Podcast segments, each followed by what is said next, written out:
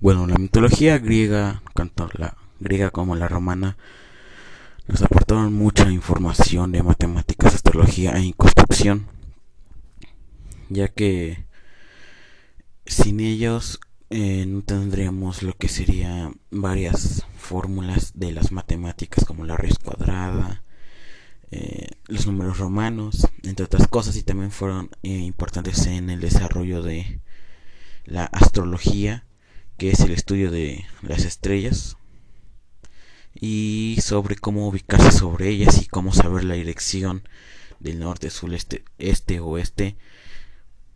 Y también me gusta mucho investigar sobre los dioses nórdicos que eh, para mí serían los, los más locos porque mm, no lo sé los diseños bueno como los ponían los ponían siempre muy fuertes con barbas largas algunos con este digamos que armas digamos así como el arco de Apolo el rayo de Zeus el casco de Hades y tenían sus contrapartes como entre buenas y malas, ya que la contraparte de Ares, de digo de Zeus, el dios de todos, ahora sí el más, el mero mero, sería este el dios de la guerra.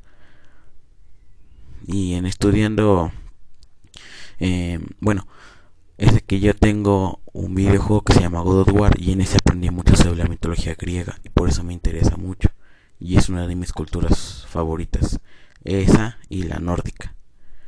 Y decidí mejor por la griega ya que le entiendo más y me gusta mucho sus criaturas mitológicas, su vestimenta que tenían antes, que eran como togas, zapatos de piel, o más bien de cuero, eh, que en su mayoría lo tenían las personas de la alta nobleza, los gladiadores,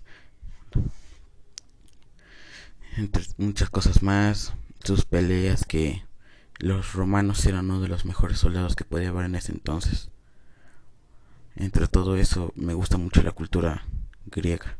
Se me hace una de las mejores que hay. Aparte de la nórdica y la egipcia. Y la maya y todas ellas. Ya las demás como que no me interesan tanto como la china japonesa. Pero pues eso. Pues me gusta mucho la griega. Y pues espero que les haya gustado.